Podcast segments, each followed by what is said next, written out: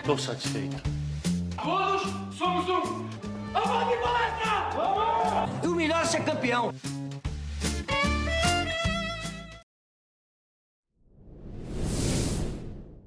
Salve, salve, amigos do Análise Verdão. Tá começando mais um podcast das Palestrinas. Estamos de volta hoje para falar de um empate é, na, na fase decisiva aí da nossa, da nossa competição paulista. O Palmeiras enfrentou a Ferroviária é, para brigar para passar para a final, né?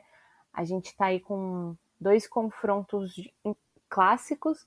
É, de um lado, Santos e São Paulo, e o Santos saiu em vantagem por 1 a 0 para o próximo jogo. São Paulo decide em casa, vai decidir na Morumbi. E do nosso lado aqui, é, Ferroviário e Palmeiras, primeiro jogo em Araraquara. O jogo terminou empatado 4 a 4 é, mas eu acho que é, não só para a gente, mas a impressão que eu tive, até mesmo para o Palmeiras, foi que esse empate teve um gostinho de derrota, não foi muito bacana mas a gente vai falar disso nesse podcast. É, tem as coisas é, que não são tão boas que a gente precisa analisar para que sejam corrigidas no próximo jogo. Então a gente vai falar de bastante coisa hoje. E comigo hoje para conversar com vocês está minha amiga Duda. Duda, seu bom dia, boa tarde, boa noite e suas primeiras considerações para os nossos amigos ouvintes. Bom dia, boa tarde, boa noite para todos os ouvintes da Análise Verdão. Espero que quando vocês ouçam esse podcast realmente seja um bom dia, uma boa tarde, uma boa noite, porque pra gente não tem sido uma boa noite, né? Como sabe, é, o Palmeiras empatou fora de casa pela semifinal contra a Ferroviária, uma equipe muito boa, né? E muito difícil de jogar contra sempre. E não pode dar vacilos igual o Palmeiras deu hoje, não pode ter esses apagões. Então eu vou deixar a Val comandar aqui, porque senão eu vou acabar me exaltando um pouco. É, exatamente. É, a gente teve alguns problemas. Eu acho que o ponto de alívio no jogo é, foi o primeiro tempo. O Palmeiras estava bem, mas acabou se perdendo um pouco defensivamente. O sistema defensivo do Palmeiras não foi nada bem. A gente vai falar sobre isso mas também teve o ponto de alívio que foi a Bia Zanerato, que ela conseguia é, arrumar uh, opções ali para sair da marcação da Ferroviária, e claro, o mérito também da Ferroviária, que é uma equipe que é competitiva, né? A gente não pode também trazer tudo para cá, porque o Palmeiras não jogou sozinho. A Ferroviária foi competitiva e aproveitou as chances que tinham, então a gente vai falar um pouco sobre isso. É, eu vou começar, Duda, só dando um panorama de como foi o jogo, da minha percepção. E aí, se você quiser complementar o que eu falei, é, eu achei que o Palmeiras, o Palmeiras não, eu achei que o jogo começou um pouco caótico dos dois lados. É, as meninas tentando jogadas longas, ambas. Palmeiras também tentou, mas a Ferroviária um pouco mais incisiva nesse tipo de jogada no começo do jogo, lá no primeiro tempo. Só que o Palmeiras, não, não, Palmeiras não as, as duas equipes estavam com. Eu senti um, um timing muito errado das duas. É, tanto do lado do Palmeiras quanto do lado da Ferroviária estavam perdendo muito tempo de bola, né? É, nenhum dos times conseguia alcançar, chegavam é, atrasadas no lance, a bola corria demais e a gente não conseguia chegar, ou entrava em linha de impedimento. Tanto é que o primeiro chute a gol da Ferroviária que valeu mesmo, que não tinha nenhuma, é, nenhuma, nenhum impedimento nem nada, foi só depois dos 10 minutos. Então acho que foi um começo de jogo um pouco caótico e um pouco picotado também, principalmente até o primeiro gol da área ali, que foi é, mais ou menos ali perto dos 10 minutos também. É, então foi um jogo um pouco, começo um pouco caótico, um pouco difícil. Eu achei que ia manter essa, essa toada pelo resto da, da noite, mas não. Depois a gente viu uma melhora do Palmeiras, é, principalmente quando a Bia achou um desafogo ali na, nas linhas, entre as linhas da ferroviária que estavam marcando muito Palmeiras. A Bia Zanerato encontrou a Ari Borges em condição, entrando na entrelinha para finalizar, e aí saiu o primeiro gol do Palmeiras. O Palmeiras até abriu uma vantagem boa do primeiro tempo, saiu o, o primeiro tempo vencendo por 3 a 1 e estava bem na partida até esse final de primeiro tempo. Quando a gente volta para o segundo tempo, eu senti que a Ferroviária já ia tentar uma reação, porque é natural você tá perdendo é, e, e, querer ir para cima da, do adversário para tentar reação, né? Ainda mais no momento decisivo, né?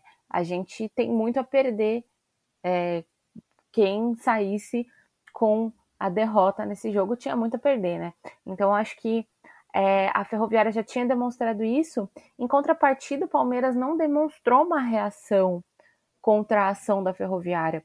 Eu senti que o Palmeiras acabou ficando um pouco vendido às ações da Ferroviária, seja em lançamentos, isso já estava acontecendo no primeiro tempo, só que como o timing das jogadoras ainda estava um pouco bagunçado, não, não evoluiu, mas agora, no segundo tempo, isso passou a evoluir e a Ferroviária tinha muito mais chances. Chegou até um momento que eu achei que a Ferroviária estava mais próxima de é, virar o jogo do que o Palmeiras de, de, de fato conseguir é, uma conseguir uma um gol a mais para desempatar.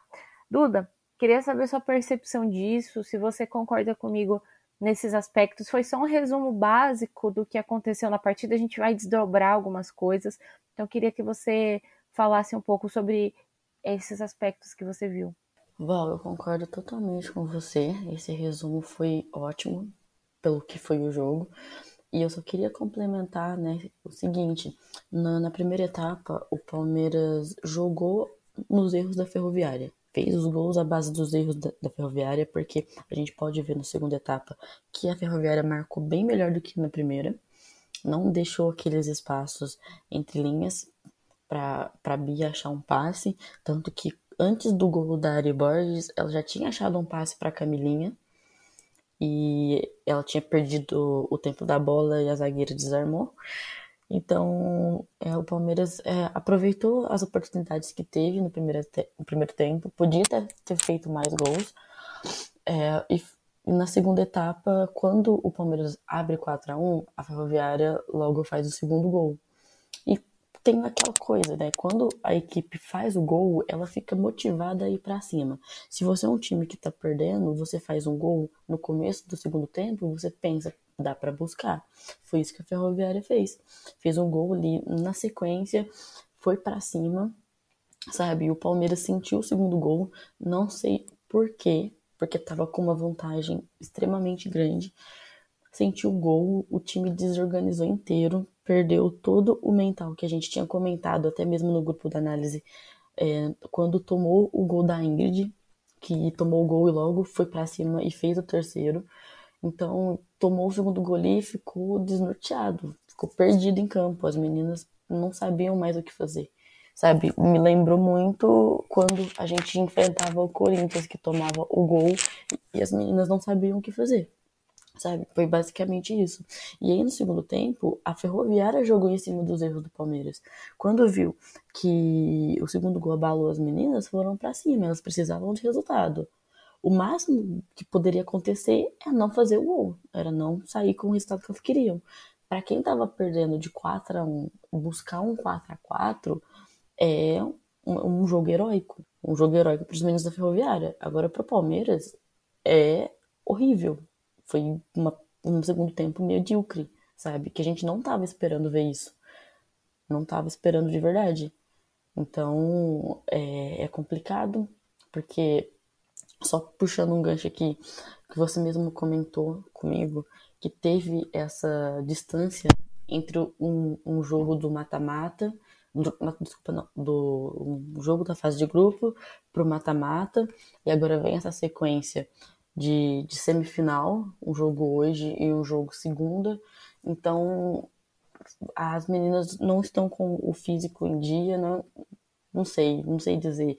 Parece que foi um apagão típico de Palmeiras, mas que a gente já não estava acostumado a ver.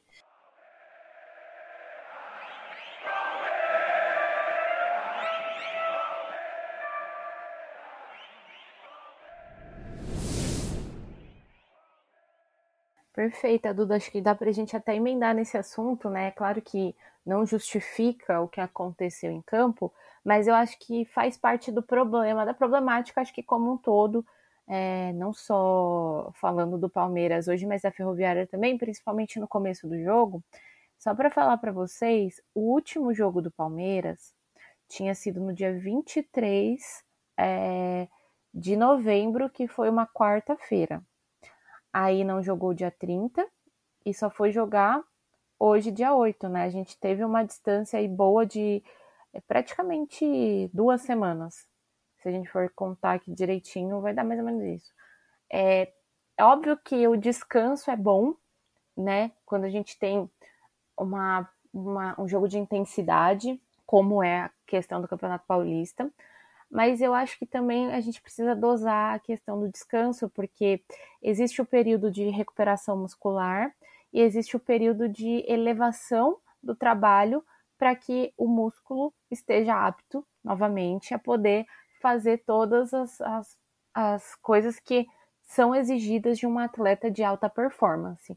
Então, acho que assim, é, com um distanciamento tão grande é, desse do último jogo para cá, eu acho que acaba ficando é, um pouco difícil essa recuperação muscular é, a tempo da força física, da questão da intensidade, porque você trabalha o músculo para que no dia do jogo ele esteja inteiro e com a capacidade completa, né, através dos exercícios e tal, de fazer as, as, as ações que são necessárias para um atleta de, de alta performance, que é o caso do Palmeiras e é o caso da Ferroviária. Eu acho que por isso a gente sentiu no começo que as meninas estavam é, perdendo o timing da bola, não estavam conseguindo correr tanto. Depois, é claro, elas se adaptam, porque a gente tem uma elevação natural aí da, da carga de atividade física. E eu não estou falando isso assim aleatoriamente, estou falando isso porque eu lembro que eu acompanhei essa, esse estudo nas lives aqui do Análise Verdão mesmo com o prof. Então é claro que eu não tenho a propriedade 100% para falar dessa questão da recuperação muscular, do tempo de trabalho, mas é, é algo que é um pouco é, assim, meio óbvio para quem acompanha o futebol, que é mesmo a questão da pré-temporada, né? A gente vê muitos jogadores entrando secos na pré-temporada, sem ter feito nenhum tipo de exercício, e eles acabam tendo um rendimento muito menor no começo. Quando existe uma pré-temporada melhor trabalhada, como foi o caso do Palmeiras masculino no passado, eu acho que o rendimento quando entra acaba sendo melhor fisicamente, apesar de ter a necessidade sim de, de conseguir é, colocar o, os músculos para trabalhar em alto nível. Então, eu acho que é, esse, esse distanciamento é bom por um lado pelo descanso, para não desgastar as atletas, mas é ruim porque o futebol profissional exige é, uma intensidade muito grande. E o jogo, acho que das duas equipes hoje, exigiu uma intensidade muito grande que no começo não conseguiu ser aplicada.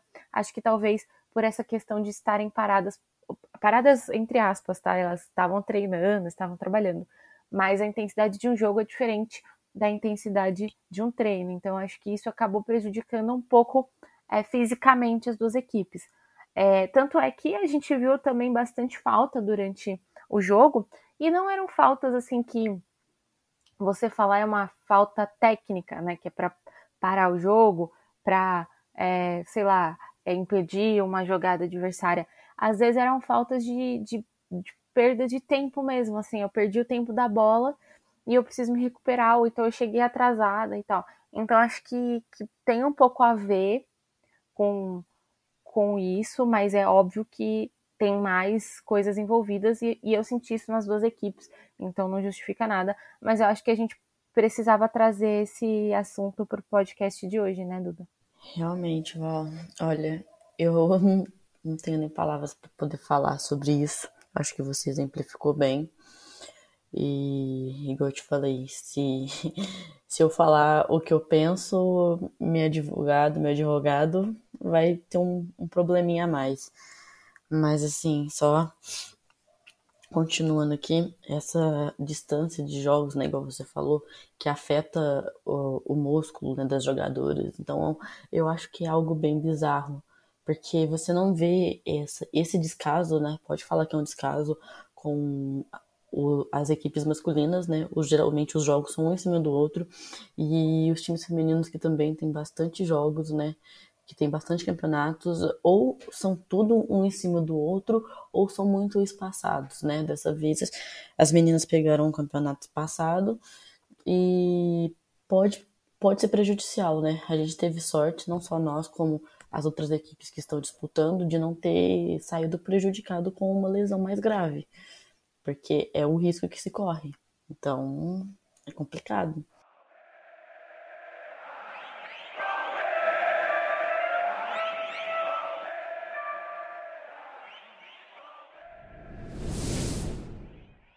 Verdade. E quem quiser é, saber um pouco mais sobre essa questão do descanso muscular e tal, é, no canal do Análise Verdão, o prof. João Marcos, os meninos do Prancheta Palestrina, fizeram uma live explicando isso, como é que deve ser feito, por que, o Abel falava tanto da questão do descanso. É, podem olhar lá. Na, no caso de lá, era falando sobre a falta do descanso, né? No caso daqui, a gente está falando sobre o excesso de descanso, excesso de espaço entre as partidas. É, mas enfim, vamos falar um pouco agora do jogo em si. A gente já falou um pouco sobre as questões físicas. É, tivemos sorte de conseguir recuperar esse é, a, o físico aí durante essa partida. Eu acho que daqui para o jogo de segunda é um tempo que é ideal para as meninas se recuperarem e também para poderem, para a comissão poder pensar o que tem que fazer para não sofrer como sofreu hoje. Como a Duda falou, é, a Ferroviária conseguiu essa, esse empate, saiu como herói da partida. O Palmeiras teve muita dificuldade a partir do momento que a Ferroviária é, negava espaços. O Palmeiras não tinha muitas alternativas para sair jogando, a não ser é, tentar desafogar a bola, né? A gente tinha. É, aí eu acho que também vai um pouco do que foi construído ali em campo, porque a gente tinha a Júlia Bianchi, que é uma das nossas válvulas de escape é, na parte de, da zaga, né? Que a Dai começou no banco. E óbvio que não é culpa só disso, né? A gente tinha uma saída de bola interessante. Só que a Duda jogando um pouquinho mais atrás. Acho que a Duda jogando um pouco mais para frente talvez rende mais e conseguiria ajudar um pouco mais nessa questão da distribuição da bola. Porque quem estava com essa função era a Bia Zanerato. E aí a gente tinha a Ari, que é muito rápida e muito ágil e flutua muito em campo, conseguindo entrar nas linhas. Só que a, por exemplo, a Bianca Brasil, que é uma das nossas atacantes, que é uma das nossas é, meninas que pisam bastante na área, ela quase não conseguia receber a bola. Podem perceber que a gente falou pouquíssimo, a gente não, o narrador, né? Falou pouquíssimo o nome dela, e a gente também viu ela um pouco apagada nessa, nessas, nessa questão. Então a gente tinha também a Camilinha, que foi citada um pouco mais, e a Andressinha. Só que a Andressinha ela consegue o quê? Cadenciar um pouco mais o jogo. É, talvez ela precisasse de uma ajuda nessa distribuição, um pouco maior, né? É, não sei, Duda, você, por favor, me corrija se eu estiver errada, ou até se você quiser complementar isso que eu estou falando, talvez, não sei se eu estou sendo terraplanista da bola aqui, mas talvez fosse o caso de tal, inverter a Duda com a, com a Andressinha. Deixar a Andressinha talvez um pouco mais para trás e a Duda um pouco mais para frente, porque eu acho que a Duda consegue ter melhor essa função de, de ajudar na, na distribuição de bola, ajudar a Bia Zanerato, que era quem estava voltando e quem estava tentando infiltrar. Tanto é que acho que tanto o gol da Ari quanto o gol da própria Bia saem muito do talento individual e da, da percepção individual da Bia.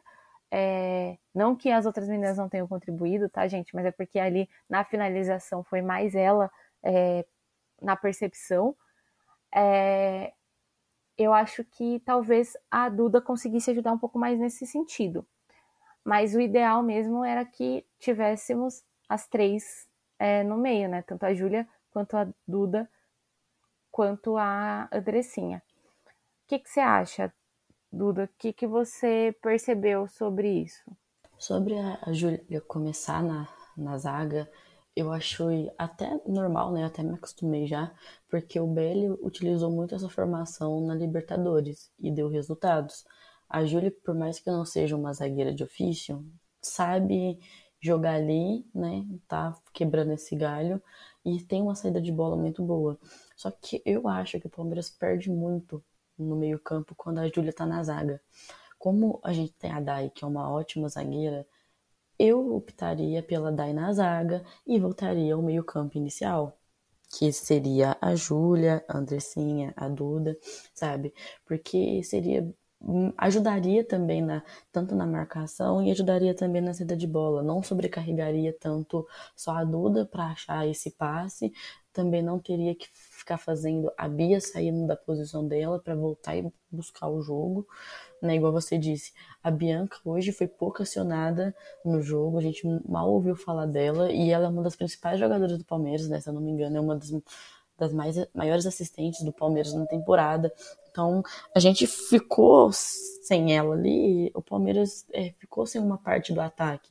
Ficou igual você mesmo falou, né? A mercê do, do talento individual da Bia. Então, eu acho que para esse jogo, é, o Belly poderia ter feito o básico, não precisava inventar. Tá, pôs a Júlia na tudo bem, tá dando resultado. Mas eu acho que na forma de jogar ele não deveria ter, ter evitado, é, inventado, né? Poderia, igual você falou, é, deixar a, a Duda mais perto da área, que é onde ela se dá bem, recuar mais a Andressinha, ou até mesmo é, não deu certo, tá, dando, tá vendo ali que a marcação da ferroviária tá em cima, que tá prendendo a, a Duda ou tá prendendo a Andecinha, inverte os lados, sabe? Faz um, um, giro ali, faz com que a bola roda, né? Não fica só tentando de uma forma. A gente já falou muito aqui no, no podcast, né, de outros jogos, que o Palmeiras é, tentava muito pelo meio, pelo meio, né? Inclusive quando era até o, o professor Hoffman, é, que tentava muito pelo meio e tava ali uma parede de jogadores na frente e, e não acionavam as laterais. Hoje, o que eu vi é que a Bianca Brasil não estava conseguindo usufruir bem dessa função. Né? Não sei se me corrige também se eu estiver errada, porque a gente ouve muito falar lá da Bianca Brasil, quando ela pega a bola, ela cruza, ela parte para cima, e hoje a gente não viu isso, né? A gente viu mais pelo, pelo lado da, da Bruna Caldeirão.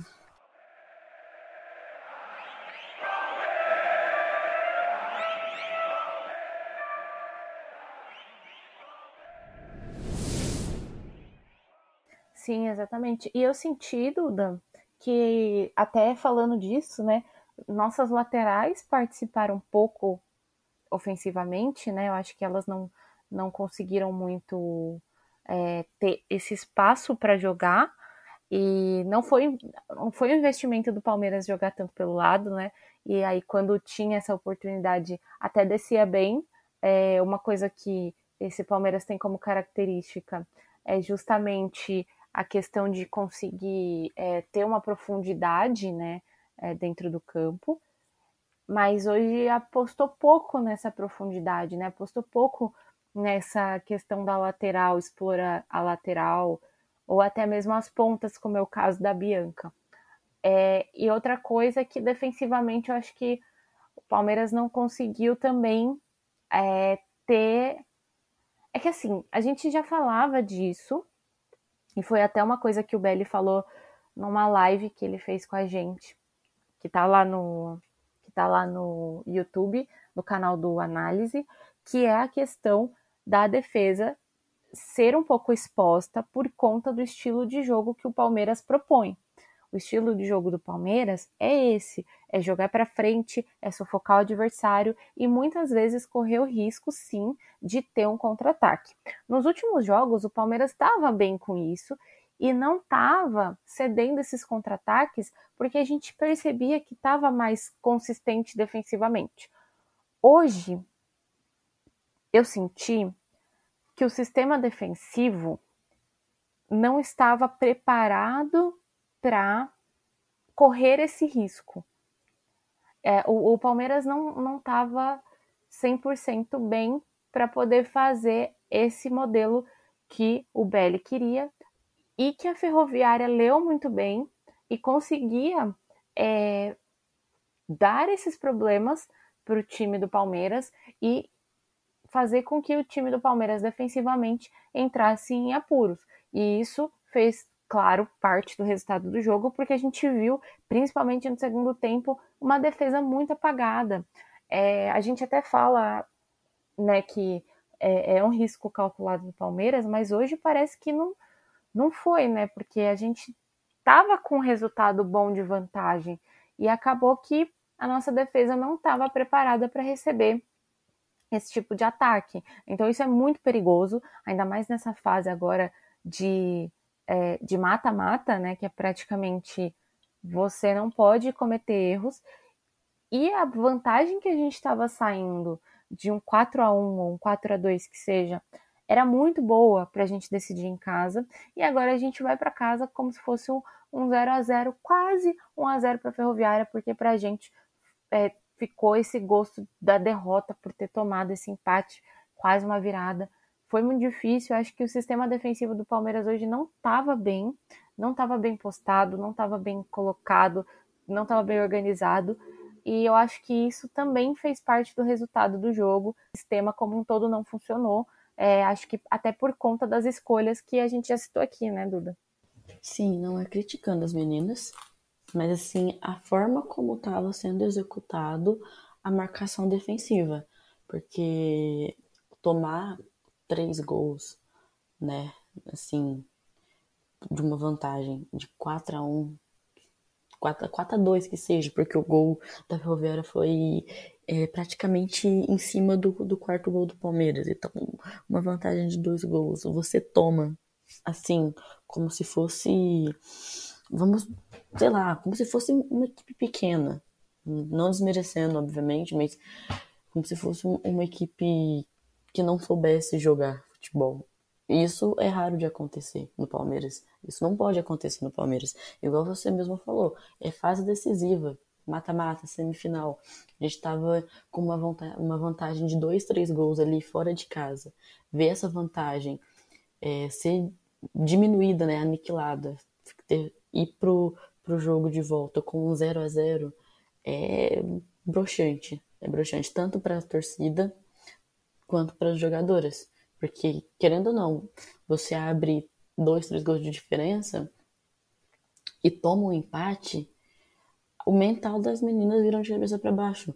Como eu falei antes, é, se o, o, a Ferroviária faz um gol, elas vão para cima, elas vão buscar o resultado, porque elas vão achar que dá. Quando o Palmeiras toma o segundo, o terceiro gol, dá um apagão geral, dá um pane geral, porque elas se desconcentram, sabe? E isso não é aceitável, é, não é aceitável, tem que passar esse final de semana, pensar. O BL vai ter muito trabalho, porque é, se ele for eliminado em casa, vai ser feio, não pelo pelas meninas, nem por conta do adversário, porque, igual eu falei antes, a Ferroviária é uma equipe muito boa, mas sim pela forma que foi, né? Porque você tava ganhando um jogo de 4 a 1 de 4 a 2 e deixa empatar ali e quase toma virada, né? É isso, eu acho que foi mais uma questão das escolhas técnicas também do Belli que não funcionaram para esse jogo. É... Porque eu acho que a Ferroviária leu muito bem o Palmeiras e o Palmeiras não soube ter a leitura de volta né? Então acho que essa questão atrapalhou bastante, atrapalhou não, contribuiu, né, para o resultado. Então é isso que a gente está falando, né? Precisa ter essas melhorias para o próximo jogo, a gente não ter os, os problemas que tivemos hoje.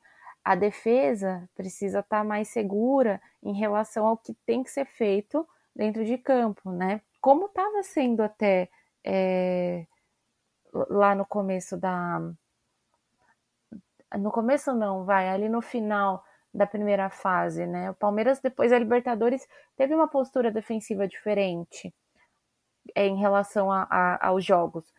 O risco que a gente achava que era calculado não estava aparecendo mais tanto. E agora a gente viu que não, não é bem assim. Então, acho que o Belli vai precisar ler melhor o jogo é, nesse sentido para a próxima, próxima rodada. Mas é isso, Duda, eu acho que a gente passou por tudo. A gente falou da Bia, a gente falou a Bia que foi eleita craque do jogo, a gente falou das falhas defensivas, da organização ali, que, que, que a equipe técnica propôs para esse jogo. Queria saber de você se você tem mais alguma coisa para acrescentar aqui no nosso papo ou se você já quer se despedir dos nossos amigos ouvindo. Antes de me despedir, eu só vou completar aqui também que a Bia se tornou a, a maior artilheira do Palmeiras em uma única temporada, né? E que a Ari Borges é, ultrapassou a Bia em gols essa, essa temporada. Apenas isso. É, agora eu me despeço, né? Um bom dia, boa tarde, boa noite a todos que ouviram o podcast do Análise. Me desculpa se eu me exaltei em algum momento, mas é, vocês devem me entender. Eu tenho certeza que vocês também ficaram igual a mim. E é isso, Val. Muito obrigada por ter disponibilizado mais um tempinho para poder vir aqui e falar com vocês, tá? É isso. Fiquem com Deus. Amiga, eu que te agradeço pela sua participação. É, vale lembrar todo mundo, né? Tanto você, quanto eu, quanto os nossos amigos ouvintes, tanto as meninas que ouvem aqui a gente, é que a filosofia do Abel é muito real. A gente tem 24 horas para celebrar uma vitória e 24 horas também para chorar uma derrota. Ou, nesse caso, um empate, né? Que não foi legal. Mas é cabeça para cima e bola para frente que ainda tem mais um jogo, a gente ainda tem como recuperar essa esse abre aspas tempo perdido, né? Porque a gente estava com uma vantagem e acaba indo num 0 a 0 de novo. É, então pode dar certo, a gente só precisa se concentrar no que foi errado, porque assim, eu acho que, né, Duda, não existe o demérito em errar, né? O demérito é continuar insistindo no erro. Então, a gente aponta os erros para que a gente possa melhorar da próxima, na próxima partida. Então é isso, é se concentrar no que, tá, no que deu errado e tentar fazer melhor para que ele possa dar certo. E vamos para cima que esse jogo vai ser difícil, vai ser em casa, não vai ser no Allianz, vai ser na Arena Barueri, mas vai ser um jogo bem complicado. O Palmeiras precisa estar 100% ligado, 100% concentrado para essa próxima partida. Queria agradecer a todo mundo que escutou a gente é, até aqui. Sigam a gente nas redes sociais. É, como eu falei para vocês, lá no nosso canal tem várias coisas, tem lives, tem um monte de coisa que a gente já fez e produziu para vocês. Quem tiver em dúvida, quiser saber algum histórico, tem lá também. Todos os nossos podcasts estão no Spotify também, quem quiser ouvir. É isso. É, espero que segunda-feira a gente esteja no astral melhor aqui. Até o próximo e tchau, tchau.